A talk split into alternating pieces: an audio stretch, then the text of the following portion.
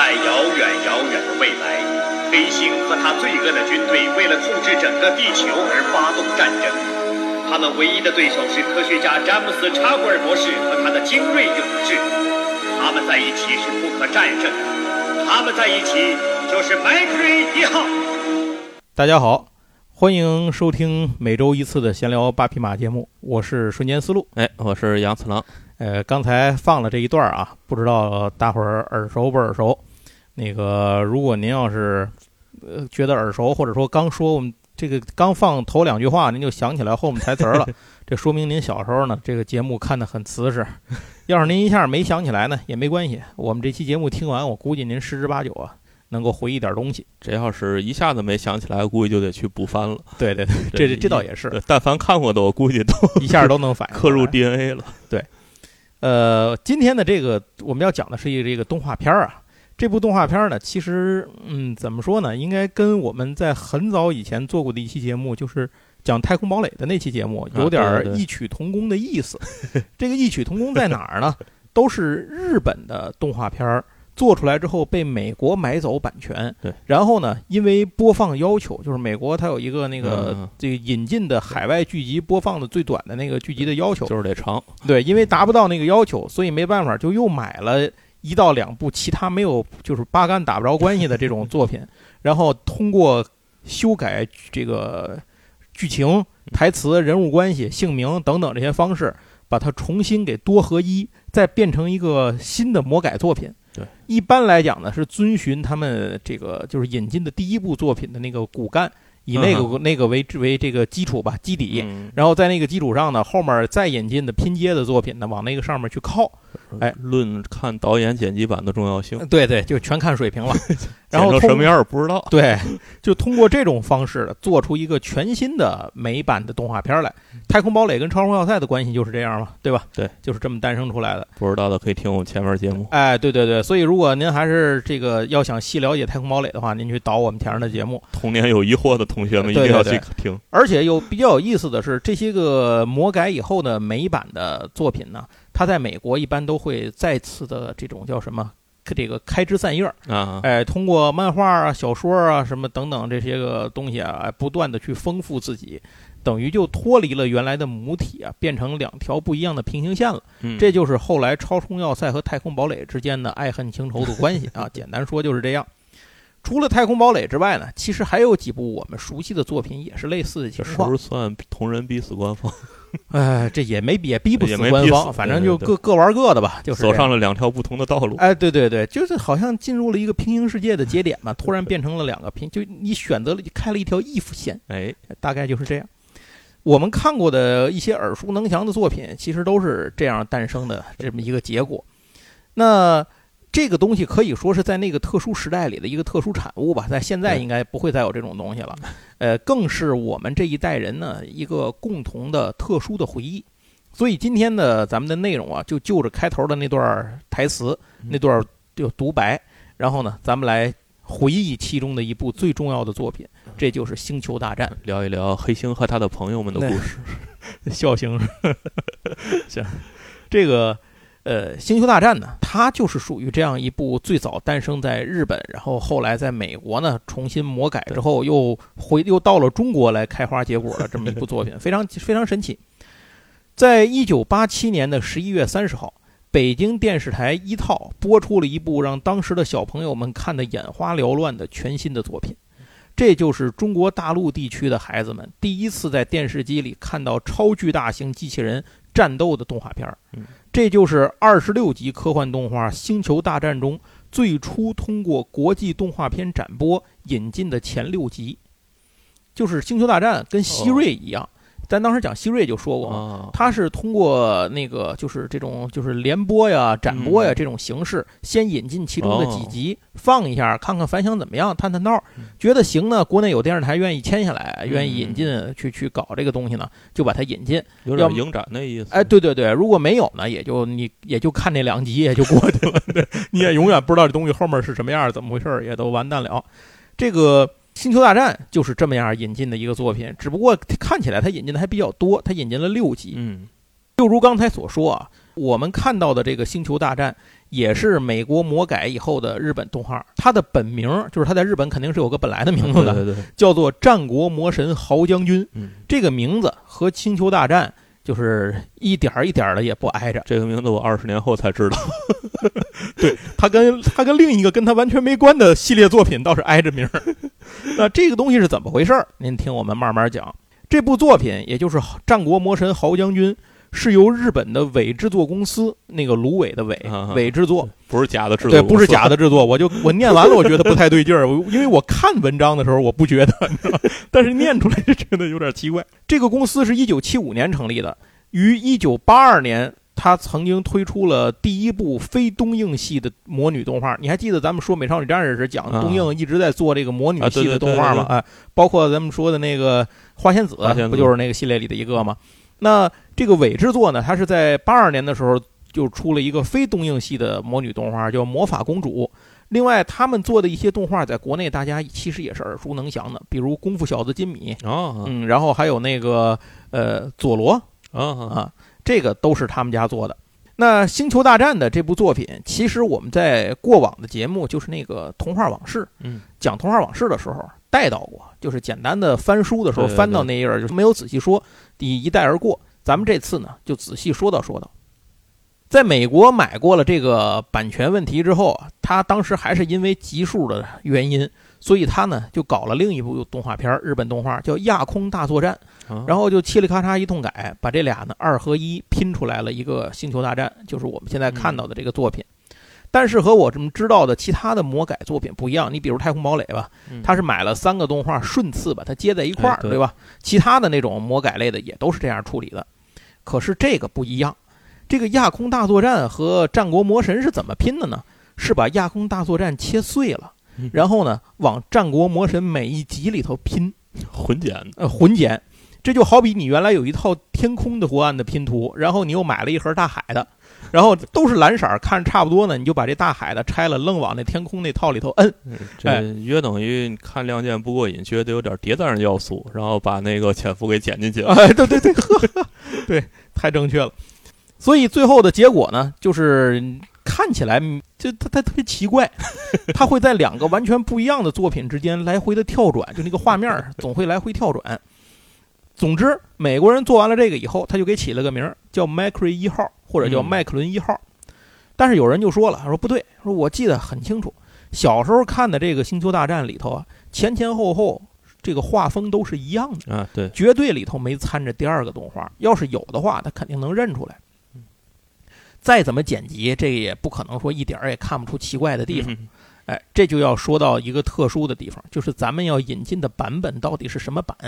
咱们引进的是欧洲版，或者换句话说是美国版的海外出口版。嗯，这个出口版呢，就是那意思，就是中间又倒了一手。这个动画片儿，这个在美国，就是美国把它混剪完了以后，魔改了之后，再卖到海外去的时候呢，因为海外就没有这种基数的要求了嘛，所以他不知道怎么想的，就又把那个亚空大作战的那部分的镜头就都给摘出去了，摘出去之后又还原成了二十六集的战国魔神，但是呢，里头的所有的剧情、人物关系什么的这些个名字都已经改过一遍了，改成美版的了，哎，这些就没改回来。所以就这么着，又出了一个魔改版的纯战国魔神。那我们呢，就把这个版本又引进回来，一共是二十六集，咱们又引进回来。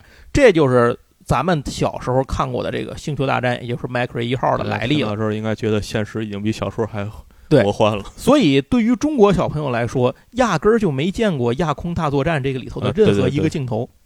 那到这儿为止啊，咱们算是走马观花的先顺了一遍这个《星球大战》是怎么来的。所以咱们看着的实际上是一个美国味儿十足的日本动画。呃，对，没错，就是这么回事。没错，就中间倒了两趟手，就就变成这样了。没错。现在呢，咱们捋了一下这个《星球大战》这个动画片，它是怎么从日本的战国魔神变成美国的麦克瑞一号的，然后又怎么进了中国的？但是这里有一个问题啊，不知道您注意到没有？咱们引进的时候，那个动画片它叫麦克瑞一号，或者叫麦克伦，咱们叫麦克伦一号吧，因为那个屏幕上写的是麦克伦一号。对对对。那这《星球大战》这个名字是从哪儿来的呢？哎，您得往后听。这个段子啊，包括了一个非常神奇的，就是这个包括了一个非常有意思的一段操作，咱们一会儿后面都会讲到。说到这儿，我觉得还是有必要先回忆一下《星球大战》的剧情吧，嗯这样方便各位呢，一个是咱们一块儿带入童年，一个是也便于后面内容讲解的展开嗯。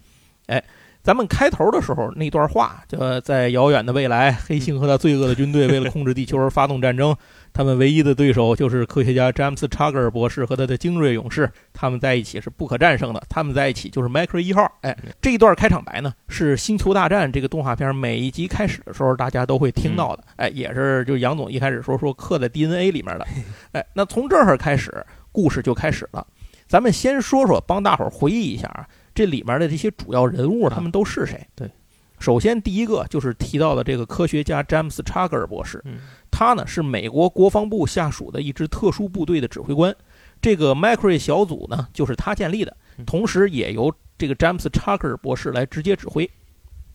接着，Nathan 这个男主角就是那个小男孩儿，嗯他身负流星之力啊，在故事中不断成长，是这个故事里面的一个最主要的一个这个呃在内在发展动力吧。接下来加森，加森是联合国维和部队的特工，因为调查黑星组织呢遭到报复，所以在婚礼上未婚妻被炸死。加森在医院里呢被查格尔博士招募，嗯加入了小组。第二个黄头发的那个那个欧，一看就是那个欧美人啊斯科特。斯科特是孤儿出身啊，他被纽约的黑手党家族收养，然后加入了黑帮，外号叫布朗克斯之狼。后来为了替老板顶罪，被判了二百年。逃亡的时候呢，被查格尔博士招募。第三个那个漂亮姑娘、漂亮姐儿叫凯西。凯西呢是一个名叫 EIC 的情报部门的间谍。这个 EIC 我怀疑就是指的 CIA，你知道吗？嗯她和男朋友一起执行任务的时候出现意外，男朋友中枪落水，生死不明。凯西呢被俘，在监狱中要自杀的时候被查格尔博士招募。这合着就是加加里森·甘斯威，呃，就算吧，那加森不算吧？就是这些人的背景怎么听起来？对，反正都有点灰暗，都有点灰暗。但是这里面呢，要是咱们后面还还会讲到啊，日版跟美版的设定还是略有区别的。嗯比如说在美版的里头，他就把这个凯西被俘准备自杀这段给删了。啊，啊，更更子贡像一些，就是更纯粹一些。他把这些人一些人的这种复杂的灰暗的情绪都给删掉了。接下来，安迪，安迪是一个保姆式的橘黄色的机器人儿，从小到大负责照顾 Nathan。对于 Nathan 来说呢，就像家人和朋友一样。嗯。然后好人这边说完了，说说坏人那边。坏人的老大叫黑星，嗯黑星是一个在动画的我印象里头，这二十六集里都没露过脸。啊，对，没有一直是一个黑色的巨大的阴影，坐在那个一个很高的那个宝座上头。对，直到最后一集才露脸，是一秃头大爷。嗯 这个黑星啊，其实咱们的那个中文版我不忘了，当时有没有交代了，可能没说这么细。他是一个在暗中支配人类超过一万年的一个人物，就是他不是一个正常的人类，哦，哎，是这么一个人。接着他的有有三个手下，重要的三员大将。第一位叫做阿汉王子啊，嗯非常的英俊，嗯，这么一位优雅冷静，出场自带 BGM。我那个《机器人大战》里的时候，每次他出场的时候，BGM 就会强制切换成蓝色多瑙河。哦，一般不是叼着玫瑰呢，就是品着红酒，看起来非常文艺青年。然后第二个是一个独眼儿，叫布莱特上尉，他呢是设定中是阿美尼亚这个国家的总统之子。这个阿美尼亚是什么国家呢？其实就是这个设定中调侃的美国那个阿美利坚的这个谐音，其实指的就是美国。才给封了个上尉，对，这么克制对他主要是他幼年的时候父亲就被暗杀了。哦，他妈呢另结新欢，对他也不管不顾，所以他从小脾气暴躁，直到后来精神越来越不稳定。啊需那个动画里，他就经常拿着一瓶药在那嗑药嘛啊，。对对对，那瓶药是是这种精神安定类药物，他需要长期服用这种药物。出场的时候呢，总带着一只乌鸦，显得心狠手辣、冷酷无情。嗯接下来是一个紫色皮肤，看着像天顶星人一样的对对对大块头，叫这个加洛坦。这个人啊，没提他为什么皮肤是这色儿的，但是其实他好像是个拳王，是一个比较莽汉、有点笨拙的这么一大哥。但是他好像有一个特别好看的老婆。这是黑星手下的三员大将，他手下还有一个人叫弗利斯博士，是黑星组织的，这叫什么呢？首席科学家吧。嗯，其实也就这么一个科学家，发明了很多的超级武器，但最后基本都日本传了，就满完。还有一个哦，刚才少说了，好人那边还有一个这个成员叫雨果啊，对，哎，雨果是他们的一台超级电脑主机，哎，超级超级计算机。他的工作其实咱们一会儿再说吧，他的工作跟那个这里面的一个设定有关系。再说坏人这边，坏人这边对应着雨果也有一台电脑叫奥恩。奥恩呢是黑星组织的超级电脑，但基本就是个碎嘴子，基本上没出过什么正经主意。他他他他一般说话就是那种什么呃，经过这个计算，场上我们如果要打败麦克伦一号和我们现具有的实力所需的实力和具有的实力的比例大概是一百比一。然后 说了一会儿之后，然后，现在已经上升到一百零二比一，大概就是倍儿气人的这么一个一个状况。这个黑星组织呢，多年来一直背地里到处的挑动人类发动战争，从中渔利，让整个世界都无法实现真正的和平。哎，听岂不是？呃，岂不是对吧？听着很耳熟，让我想起了现在某一个大洋彼大洋彼岸的那一股力量。对，拜登说你直接点名就完，报我身份证号了。然而。在听闻有一个叫威廉博士的人发明了一种可能会终结战争、阻止他们最终征服世界目的的这么一个这个呃发明之后啊，他们就绑架了这个威廉博士。其实那个威廉博士就是发现的就是一种新能源啊，然后呢就说呃让他把这个东西交出来。可是没想到这个博士看起来长得非常的温厚啊，其实是个狠人，一言不合呢就摁了自爆按钮。这个整个这个他那个皮包里头带着有一个能自爆的炸弹，反派都傻了。那意思就是 你不乐意，咱可以聊聊，是吧？给你个划价机会，您没事就上来就不按套路出牌，说自爆就自爆。但是他们不知道啊，这些人就是他们自己这些人啊，连带威廉博士，基本就是串场的路人甲乙丙丁。他们不死呢，后面剧情没法演，所以博士也不墨迹，直接自爆就完事儿了。啊，这一群黑星的喽啰呢，都跟着博士一起就领了盒饭。威廉博士去世之后，留下了一个独子，叫 Nathan。因为博士夫人在一年前也去世了，所以这个小男孩呢，一下就成了孤儿。在 Nathan 悲痛万分、不知该何去何从的时候，出现了一个光头戴眼镜的男人，这就是詹姆斯·查格尔博士。查格尔博士和威廉博士是之前是好朋友。那在威廉博士生前呢，也托付查格尔博士说，他知道自己的研究很危险嘛，嗯，说如果自己一旦出现什么意外，就请查格尔博士代为照顾自己的儿子。那么在查格尔博士来接内森的时候啊，黑星组织的刺客也到了。黑星组织手下是一群骷髅机器人，然后总穿着那种就像那个上个世纪十九世纪那种侦探的那种那种衣服，就灰不拉几的那那种特工的那个衣服。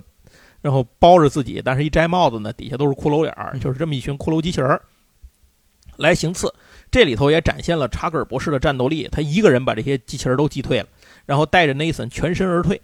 他把 Nathan 带到了一个由查格尔博士领导的秘密小队，就是这个麦克瑞基地。在基地里，博士给 Nathan 介绍了基地的成员加森、斯科特和 Cassie，，然后还有基地的中央电脑雨果以及。这个从小照顾 Nathan 的一台保姆机器人安迪也被博士接过来了，这让刚刚成了孤儿的 Nathan 呢，重新有了一个大家庭。虽然这个大家庭比较特殊，但是事实上对 Nathan 的成长其实是非常重要的。到这个时候，Nathan 才知道，父亲宁死也不愿意交给黑星组织的新技术，其实已经投入应用了。查格尔博士等人已经用这个技术造了一艘飞船，也就是现在这个基地。这种技术的效果是什么呢？是可以让物体实现瞬间移动，动画里头叫做远距离传真技术。嗯，不过这个就是这个项目的，就是这个技术的研究啊，还处在初级阶段。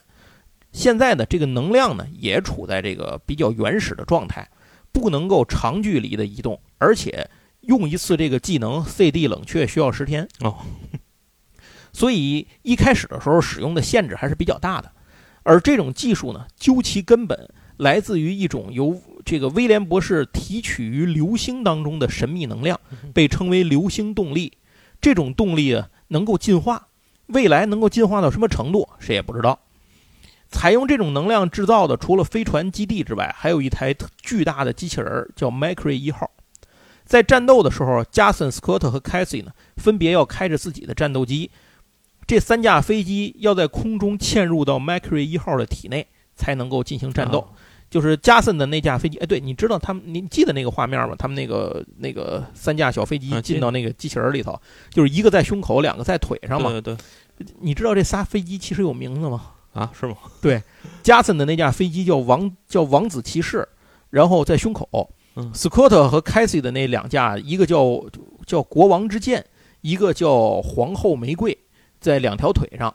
设定里头呢，就是如果这三架飞机没有都进入到 Macquarie 一号的话，嗯也能开，只不过呢里面会打折扣，比如不能使用完全的武器啊，哦，呃，或者是动力不全啊，但是也能动换。另外就三块电池，哎，对，就三块电池，呃，三块带芯片电池嘛。另外，这三个小飞机呢，还能组合成一个小个儿的机器人，叫麦啊对对对麦克星。呃，基本上这个麦克星呃干不了什么大事儿，嗯，出来就是被干的。然后呢，换成 Macquarie 一号之后再反杀。哎，设定里 Macquarie 一号这台机器人啊，身高五十二米，重七百二十吨。网上有人根据这个标准推算了一下飞船的大小，大概是三百一十八米。嗯那 Macquarie 一号拥有大量的冷兵器近战武器，比如大宝剑什么的，然后还有一门太空火箭炮、眼部激光等等等等。后来呢，又追加了必杀武器，叫特级激光。而且它的这些个武器，在他出击的时候其实是不带着的。从哪儿来呢？是雨果用那个传送嗯这个能力，哦从飞船里的仓库直接给传到麦克伦一号手上的。有一次，这个我记得剧情里有一次，就是黑星他们组织弄了一只小猫，在打仗的时候，在战火当中啊，故意让 Nathan 他们发现，哎，有一只小猫在那个房子里快塌了，求救。Nathan 好心眼儿，小男孩嘛，十几岁儿，十十一岁可能是，去就把这个小猫呢给救进飞船里了。可是没想到，这个猫脖子上戴着一个项圈这个项圈里有一个屏蔽系统，进来之后就屏蔽了雨果和 Macquarie 一号之间的联系，导致 Macquarie 一号的好多武器都不能用，它传送不过来，也没有那个战术、战场分析、战术指导什么都没有了。而且这个飞船在传送的时候，它有严格的限制，就是飞船上的生命体的数量是固定好了的，就是算好了，它这个能量的匹配就这些人，带着一只猫就传不走了。哦，而 Nathan 呢，又怕这个猫放出去以后死了，就是圣母心嘛，嗯哎，所以又不让放，这样就导致这一只猫就把整个飞船给摁在那儿，就嗯动不了了。呃，总而言之啊，当当然这个事儿最后还是解决了，嗯这个 Nathan 最后还是把这个猫脖子上那个项圈给拆下来了，这个事儿解决了。后来把那猫也也也当地好像找了人能够接收它，还是怎么样，反正就把猫留下了。总而言之，这段故事就这么开始。黑星组织呢，在世界各地没事儿找事儿挑拨战争，同时呢，还要捕获麦克瑞一号这个飞船，就麦克伦这个飞船来获取流星动力。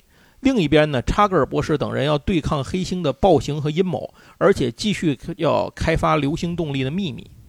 不过，在这个过程中，故事的中心开始一点一点地聚集到 Nathan 这个小男孩身上。嗯原来，威廉博士生前把自己的脑纹复刻到了雨果里面，其实就相当于在雨果中保留了自己一个在某种程度上简单的意识的复制体。啊，呃，作用呢，就是在 Nathan 的这个成长的阶段里头，不同阶段里头出来来教导 Nathan 啊如何去成长。赛博化了，哎，对，以及呢，就是协助查格尔博士他们吧，继续开发这个流星动力，大概就是这样。所以这个故事其实到最后，Nathan 才是最牛逼的大佬。话说，一九零八年，有一颗陨石坠落在西伯利亚无人区的冻土带里头。这其实搁到现在，大伙儿也知道，这个真实当中他们引用的这件事儿就是通古斯大爆炸对，产生了非常大的爆炸。后来过了好多好多年之后啊，就是等到威廉博士带队去当地考察的时候，偶然从当地人手里得到了一块流星的碎片嗯。结果在研究室里研究的时候，发现这个东西竟然可以，这个碎片能够瞬间移动。哎，这就觉得这很奇妙。嗯再深入的研究发现，能让这个东西移动的能量，并不在碎片本身，而是来自于碎片能够接收宇宙中一颗流星的力量。这就是流星动力称呼的来源。啊，那么，当流星再次经过地球的时候，流星能量就可以提升到进化到下一个等级。所以呢，这个随着动画剧情的进展，到了有一天的时候，这个飞船他们要移动去哪儿也不，结果移完了之后，发现跑西伯利亚来了。啊说这怎么回事呢？结果后来那个这个威廉博士那个他他不存在那东西都存在那个雨果里嘛？那雨果就解释，就是说这个坐标和时间是提前设定好了的，我小时候看这部动画片儿，我觉得好人这波就靠雨果，是就靠雨果，我也这么觉得。我整个的这个童年的回忆就是好像遇事不决问雨果。对雨果的作用，刚才咱没提啊。雨果的作用除了它各种分析数据啊，提供开发资料啊，然后进行战场分析等等，它其实最大的这个作用就是规划、匹配和平衡这个流星能量，然后计算那个瞬间移动的坐标，来传送飞船，这是他干的最大的事儿。那结果这个雨果就跟他们说，就说今天就是那个流星回归啊，又重新从地球旁边飞过的时候，所以今天呢，我们就可以顺利的接收这个接收。呃，流星能量把我们现在这个流星动力呢提升到第二等。那么这一切进展还是挺顺利的。当然，这个过程当中，黑星组织也来袭击啊，也也打得不可开交。那外头里头还在升级，吸收这个流星能量升级。升级完之后，二阶段的流星动力的威力是可以摧毁太阳系的。这就导致后来黑星就不敢直接攻击他们飞船了。就是一开始的时候，接前站那哎，对对对对，一开始的时候，就是黑星他们袭击这个麦克瑞飞船是一点也不留情的，里头经常派部队渗透进来，有时还把那个还有登陆部队就直接在那个飞船船壁上凿一个眼儿，把那管子砰戳进来，然后把那个机器人放进来。所以到了第二阶段之后，他就不敢了，他怕万一把这个飞船给引爆了的话，就是整个太阳系都完了，他也完蛋，所以就不太敢动这个东西了，就相当于成了一个威慑的一个状态。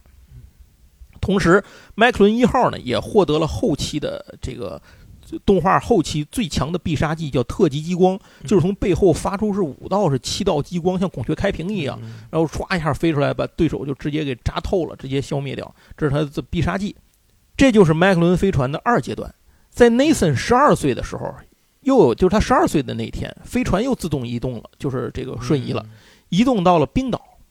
那流星动力呢？是借助冰岛地下火山能量升级到了第三阶段。到了三阶段，飞船就可以无限制的传送了，也不考虑传送到哪儿，也没有这个技能冷却时间。但是在这儿开始一年之后，那种可以毁天灭地的，就是毁灭太阳系的那种威力就会消失。那个时候，流星动力会进入第四阶段，也就是最后一个阶段。在升级三阶段的时候，威廉博士给 Nathan 打开了以前准备好的礼物。这是一个秘密的房间，在这个房间里呢，呃，留存有人类现有的所有的知识，通过流星动力呢，直接传递给了 Nathan，让 Nathan 吸收了这些知识。从这一刻起，Nathan 就开始超凡入圣，踏出人类的范畴了。他这个时候已经可以和机器进行交流，而且呢，和雨果开始了为期一年的集中学习，就是着手去如何。掌握这些知识，以及如何更好的利用身上的这个流星动力，就是这些能量开始慢慢的这个从飞船上那些就是那个流星动力传送到 Nathan 身上了。在第四阶段的时候，所有的能量都转移到 Nathan 身上，Nathan 就彻底的这这叫什么羽化白日飞升，羽这羽化登天了，超脱出人类的范畴，变成了一种更高级别的生命形式，拥有了哎拥有了无限的力量。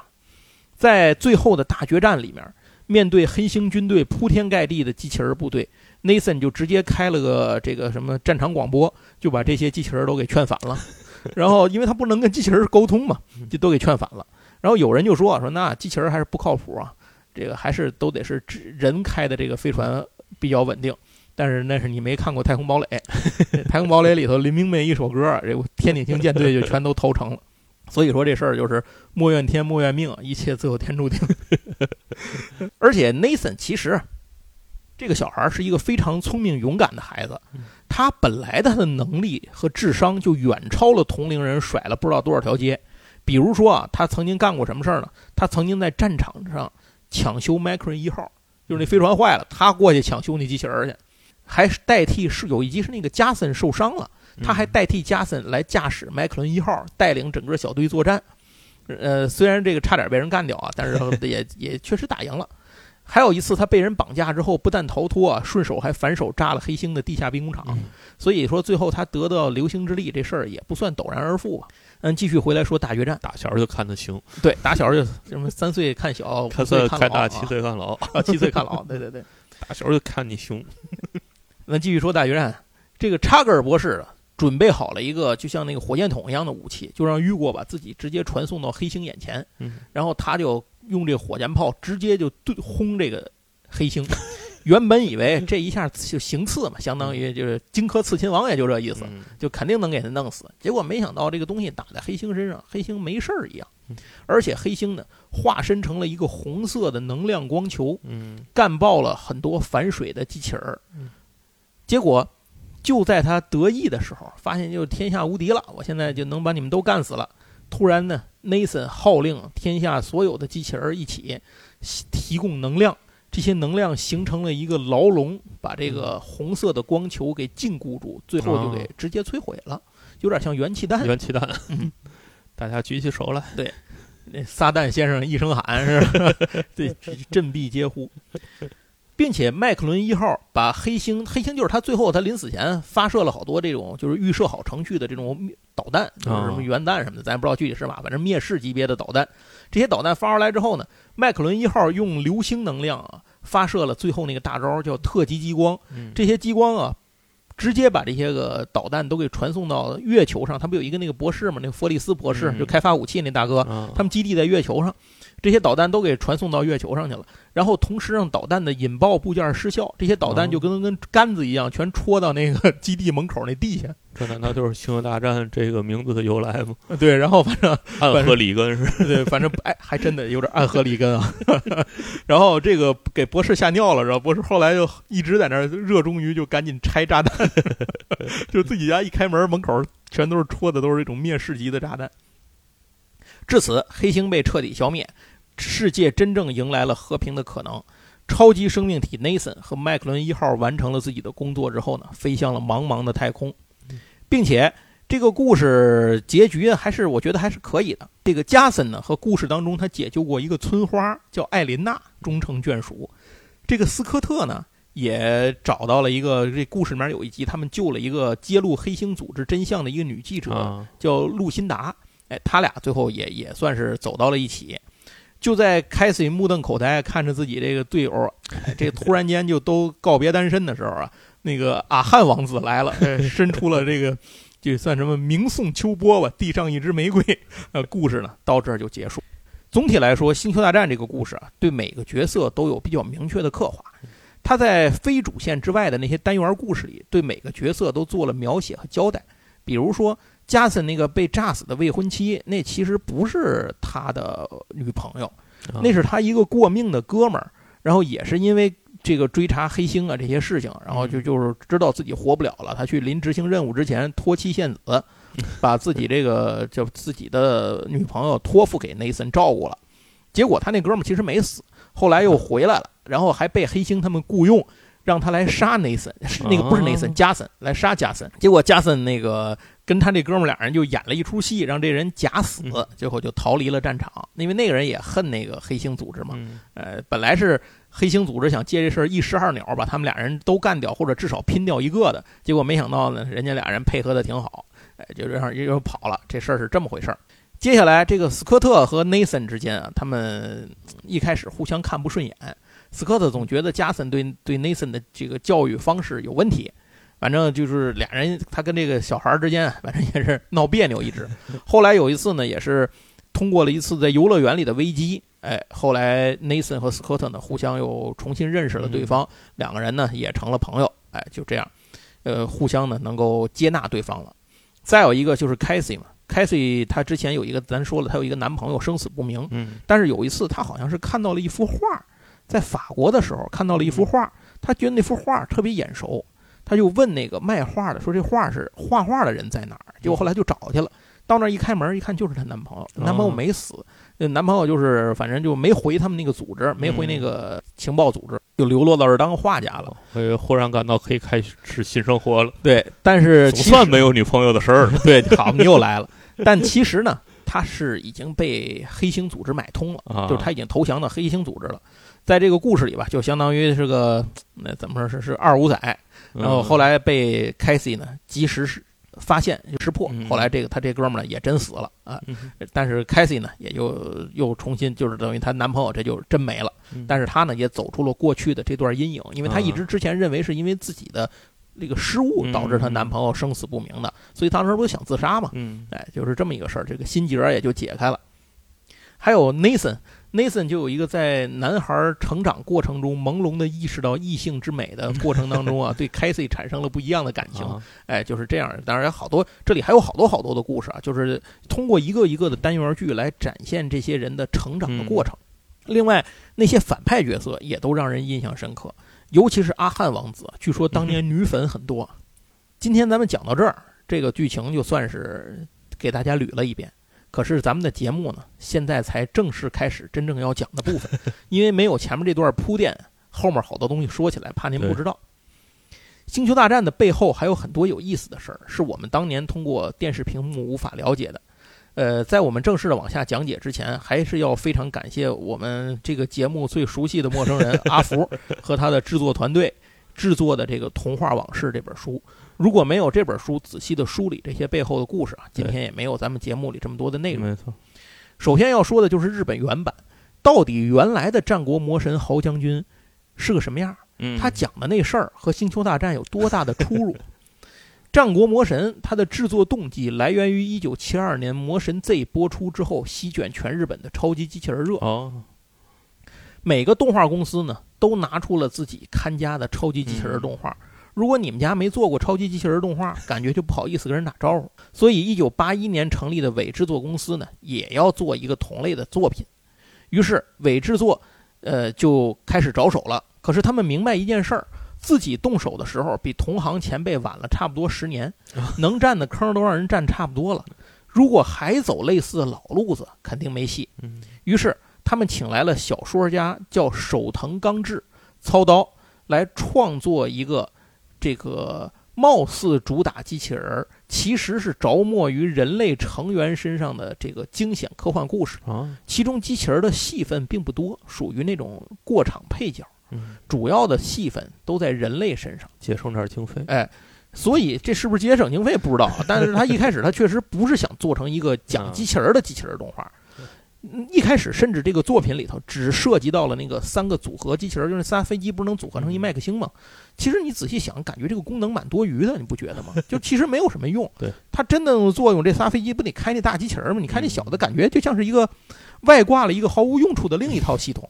就是因为在一开始小说做设这个不是小说，在这个这个剧本写设定的时候，没想过有大机器人这事儿。啊，这小机器人仨飞机出来嗖嗖翻嗖嗖打，打完打不过，夸一合体变机器人给人干死，事儿就完了。结果呢，没想到这个剧本交上去之后，谁不同意呢？资方玩具赞助公司刚想说，高德玩具强烈反对。这甲方得说，这破玩意儿也能卖得出去的，这个高德玩具是七八十年代非常有名的一个玩具制作公司，超时空要塞系列的玩具都是他们家出的。啊，这家就就是人家作为甲方人，就是资方，人家就说我们要的是一三十分钟的玩具广告，你真在这儿跑这儿给我做艺术创作来了，说赶紧改，对吧？把剧本改成我们要的东西，改成什么呢？给我加大机器人儿，不加这个没法卖，所以麦克伦一号才横空出世，呃，以及各种敌方的机器人儿。但是说实话，跟同类作品相比，在魔这个战国魔神的作品当中，嗯。巨大的机器人、机器怪兽之类的东西数量确实比较少，对，而且比较弱。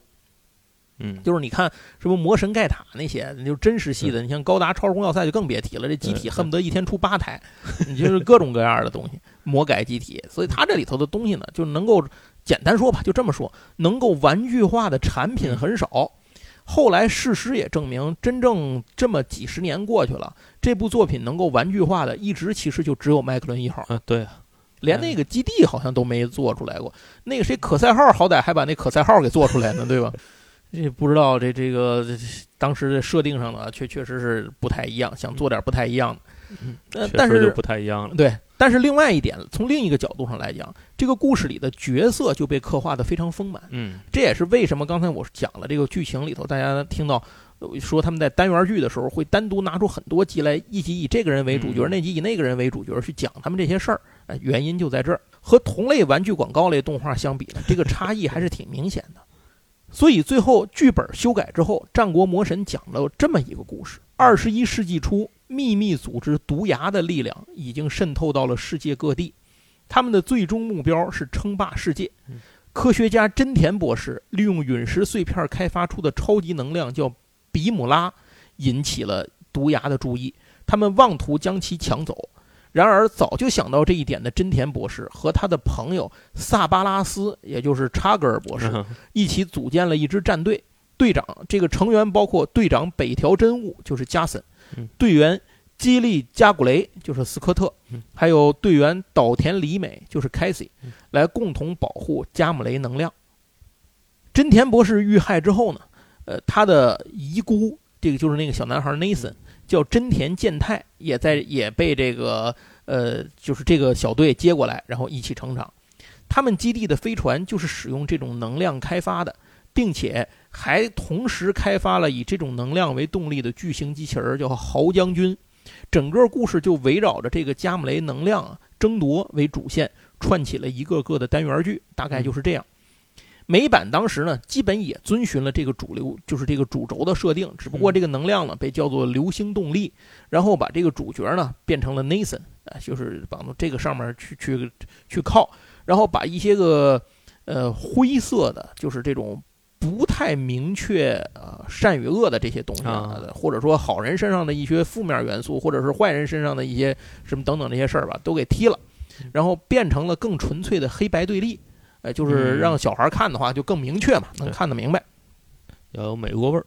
对，比如这个这些设定里被删掉的，刚才我提过，不是那个凯西被捕之后想要自杀什么的，这段没提嘛。然后还有这个查格尔博士的一个秘密，查格尔博士的身份的设定上，其实是黑星以自己的基因为蓝本做的克隆人啊，是为了将来能够用这个查格尔博士的这个身体啊，去来这个继续来操控黑星组织，来来来这个控制世界的。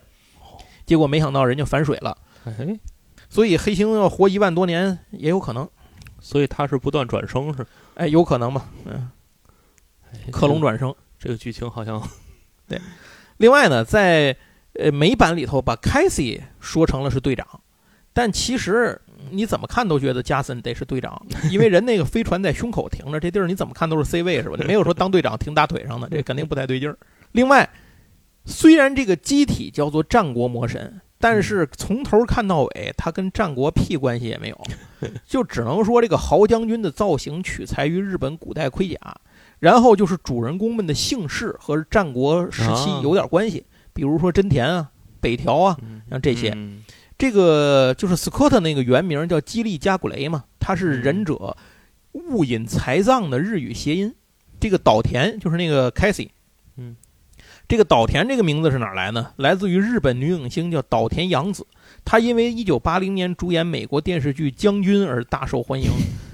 最后那个坏人的那个组织不叫毒牙吗？嗯，毒牙的日语读音是德川的日语发音衍生出来的一个读音啊，大概就是这么个事儿。这编剧挺讨厌幕府啊。结果动画片播出之后，观众并不买账。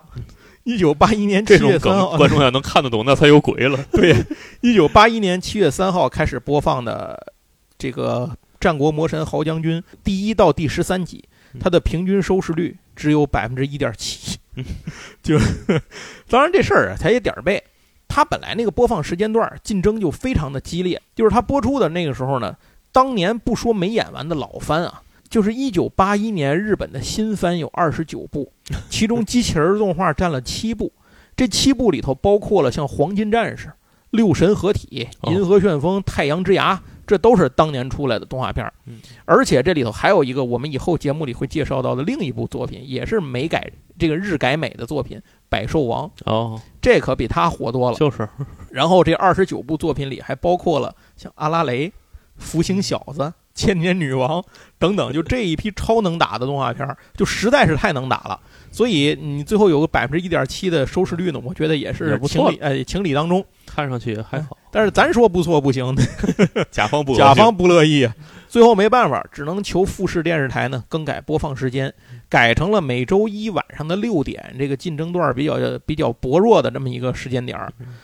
从这个第十四集开始，收视率回升到了百分之七到百分之八，这个说得过去的水平。但是呢，也就停留在这个阶段了。刚才咱们说那阿汉王子不是有好多自己的女粉吗？开始也有很多自己的男粉，这都是从第十四集之后才开始的事儿。但是由于前十三集基本都白瞎了，加上除了豪将军之外也没有什么玩具可以再制作，导致投资方高德玩具最终失去了兴趣，所以动画只能在二十六集的时候做了个大团圆的收尾。嗯但是呢，过了几年之后，还是做了一个 OVA 以及小说什么的，这就咱们哦后头再说了。啊还不错，到超级机器人大战里，豪将军也是有过出场的嗯，而且表现很好，只是出场的机会不太多嗯。但是就是因为这不太多的几次出场机会，让国内的很多人都知道了《星球大战》背后还有个战国魔神。因为《机器人大战》里出来那些人可不叫什么加森斯科特，也不叫什么麦克伦一号，那实打实的写的战国魔神豪将军呢。是小朋友们大呼上当，对所以呢，就是从这儿，这个战国魔神这件事儿，在国内才开始有人知道，大伙儿才开始传。此时已过了二十年，说到这儿，咱们再多说一句玩具的事儿，因为战国魔神这个玩具确实有点寒碜了，就是它嗯。它寒不能说寒碜，有点寒酸对。从头到尾就只能做这一台主角机。尤其是跟百兽王比起来，啊，对，其实百兽王也百兽王也就一台主角机，但是你看看人家那台，但人家卖的火，人人对别你别得说，百兽王乐高都出，人到今天乐高还给专门做呢，对啊，你乐高都出，你 而且除了我们这代人，还有谁记得麦克伦一号？是这这真是。那豪将军这个这个机器人啊，据说是玩具公司先做了这个玩具的设定，然后动画里头再照着这个玩具修改，哦所以初代的玩具造型看起来是那种方方正正、见棱见角的，嗯，不像动画里头它都是曲面圆滑的那种嗯盔甲那种曲面，就不太一样。一九八一年的时候，高德就推出了数款合金玩具，其中有一款叫战国和珅，这一款呢。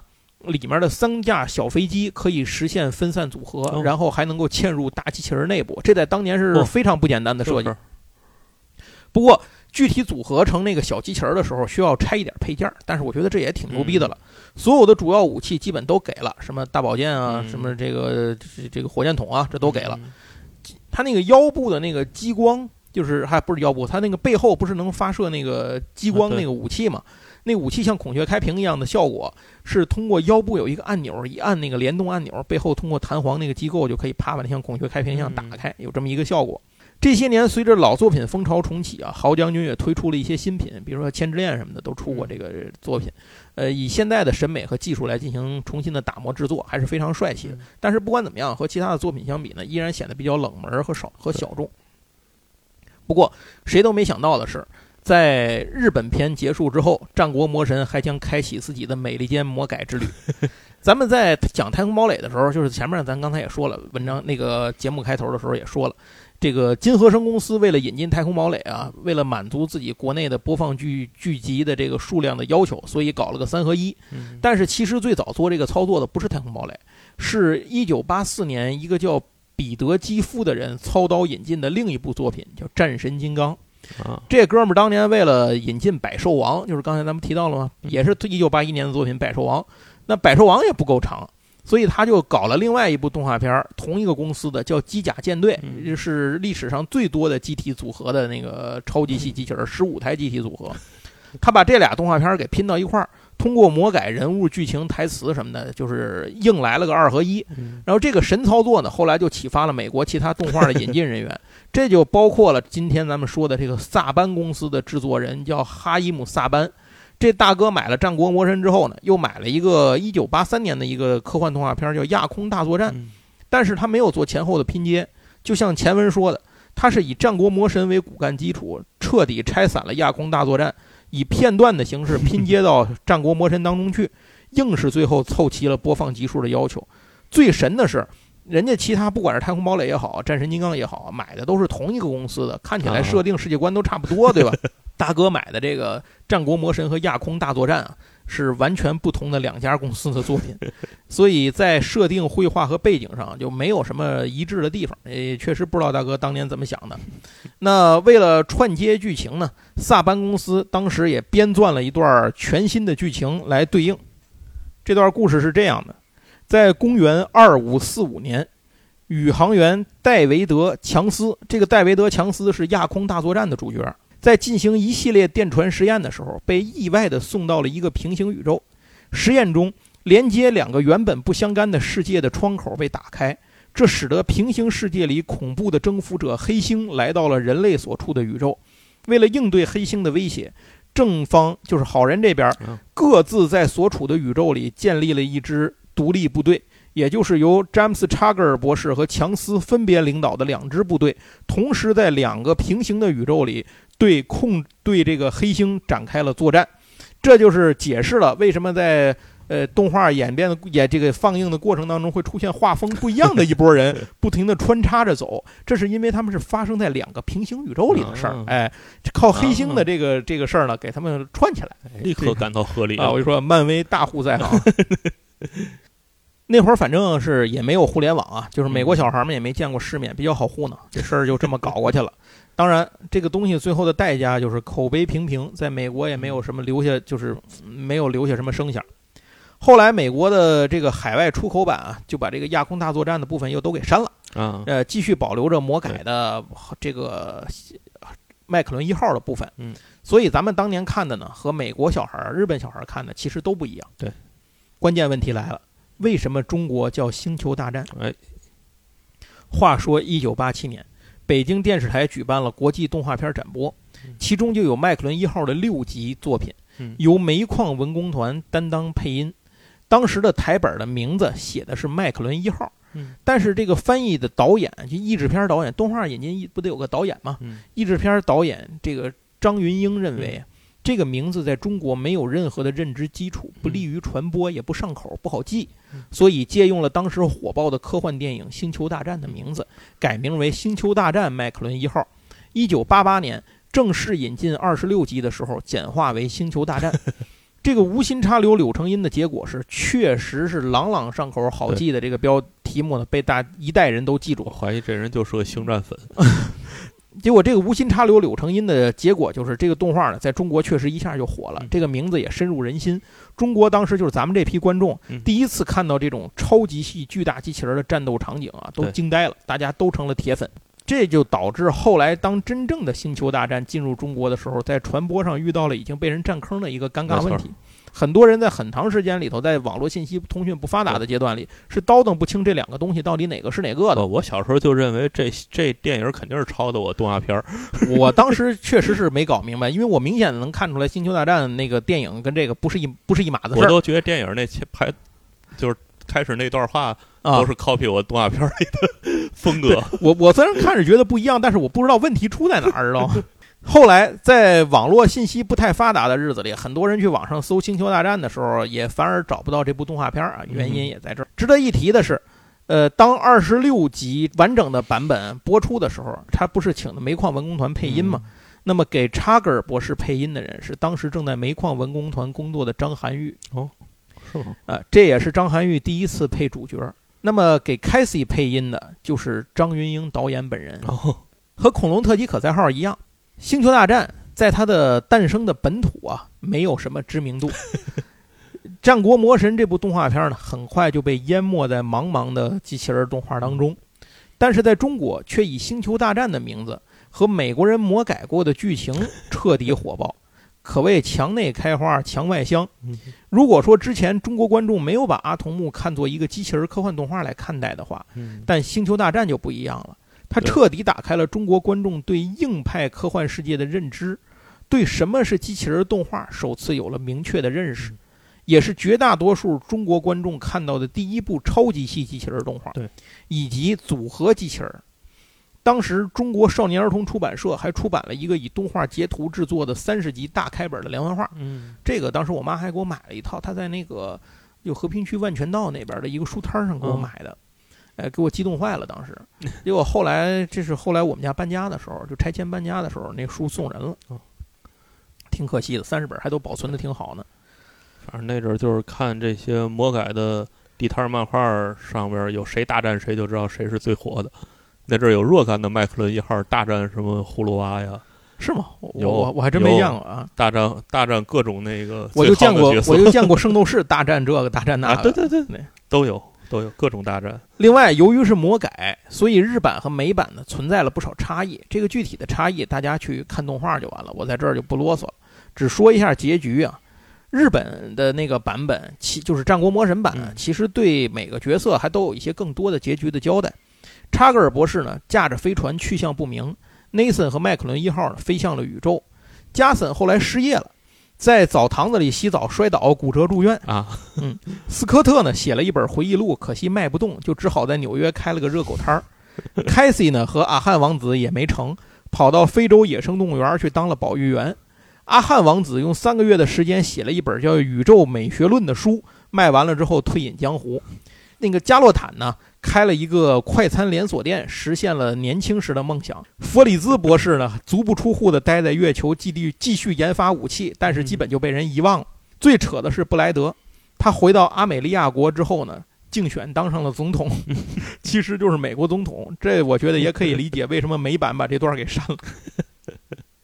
一个精神病、精神分裂、靠吃安定药物的一个残暴、残暴的这个反派，跑到那儿去当了美国总统。哎这预言了某个在二零一 哎董王说：“你不要不要瞎说，这事儿我懂啊。”值得一提的是啊，《星球大战》至今让人念念不忘的一个重要的因素，就是其中非常带感的音乐，这就要归功于萨班公司的努力了。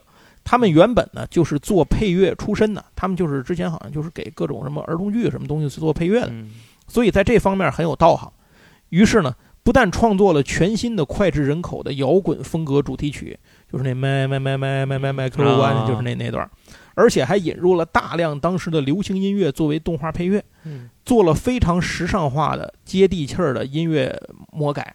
这点和《太空堡垒》是一样的。嗯可以说，全新的美式音乐赋予了我们看到的《星球大战》以新的生命力和独特的色彩嗯。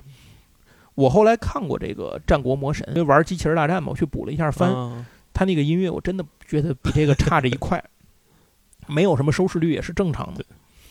就是这个美版的音乐，甚至让观众忽视了改编中的一些逻辑上的问题和瑕疵啊。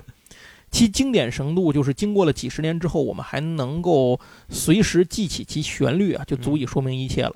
最后，在 TV 版播放了四年之后的1985年，《战国魔神》推出了自己的一部 OVA，叫做《战国魔神豪将军十之一帮人》。这个“十”是时间的“时”，啊哎，十之一帮人。故事发生在 TV 版结束之后四十年，主角四十年，对主角成员们都已经成了老人了。哦，那主角团成员呢，想就是早都已经过了这个过上这个普通人的生活了。嗯有一天呢，他们决定聚一聚，可就在前往聚会的路上，凯西就是这个岛田里美嗯出了车祸，濒临死亡。加森斯科特等人在医院里焦急地等待他，看他能不能苏醒。但在这个过程里呢，凯西的意识进入了一个奇妙的世界，在这里他重返了青春岁月，开始了一次自我救赎之旅。这部 OVA 非常的特殊，如果你想看机器人战斗，那么这部 OVA 一定会让你失望。嗯因为别说战斗了，这个机器人战斗了，这部整个这个 OVA 里头就机器人就没登场。故事是通过凯西的视角，围绕其童年、青年和老年三个人生不同的阶段展开的，表现的是凯西那种顽强的生，就是凯西那种顽强生存和命运斗争的不屈的精神。这个 OVA 可以看作《战国魔神》剧本最初想表达的那种感觉。乙方的倔强，对乙方的倔强。最后呢，凯西终于在自己的幻境中战胜了恶魔，在现实中呢，他也生命呢也恢复了这个生命的迹象，就用这样的结局，呃，为这个 TV 版呢画下了一个句号。那至此为止啊，今天也也差不多了时间，我们把整个《星球大战》来龙去脉给大家做了一下整理。其实这也是我们时隔了很久没有做这个美国，就是这种电视上动画片的这专题的节目了。之前做了一些闲谈，做了一些呃，还是以漫画为主的东西。嗯，前一段时间群里头有朋友问说，最近没有做动画，所以老动画没做，哎，我们今天就做一个动画。另外，顺便也又挖了一个新的坑，就是跟大伙儿说一下，呃，战神金刚后面也一定还会做一个内容的，我们还是会讲战神金刚的。这个对我的 怎么说呢，印象也非常的深刻。后面有机会再说吧。行，那我们今天的节目呢就到这儿。还是希望您收听这个节目之后，如果觉得有意思，觉得勾起了童年的回忆，呃，请您给我们的节目呢点赞。解答转发童年神奇的疑惑，对另外，我们有一个听友群，这个群的加入方式是，您可以加我的微信，大写的 G A O 就是高，高高的高，G A O 八四六零九三九四，在申请通过好友的时候，您写一个八匹马加群，我就知道了，给您加到群里头来。欢迎您到群里头呢，咱们一起来聊天儿，一起回忆过往的那些有趣的东西。行，那非常感谢您的收听，咱们下期节目再见，拜拜。拜拜。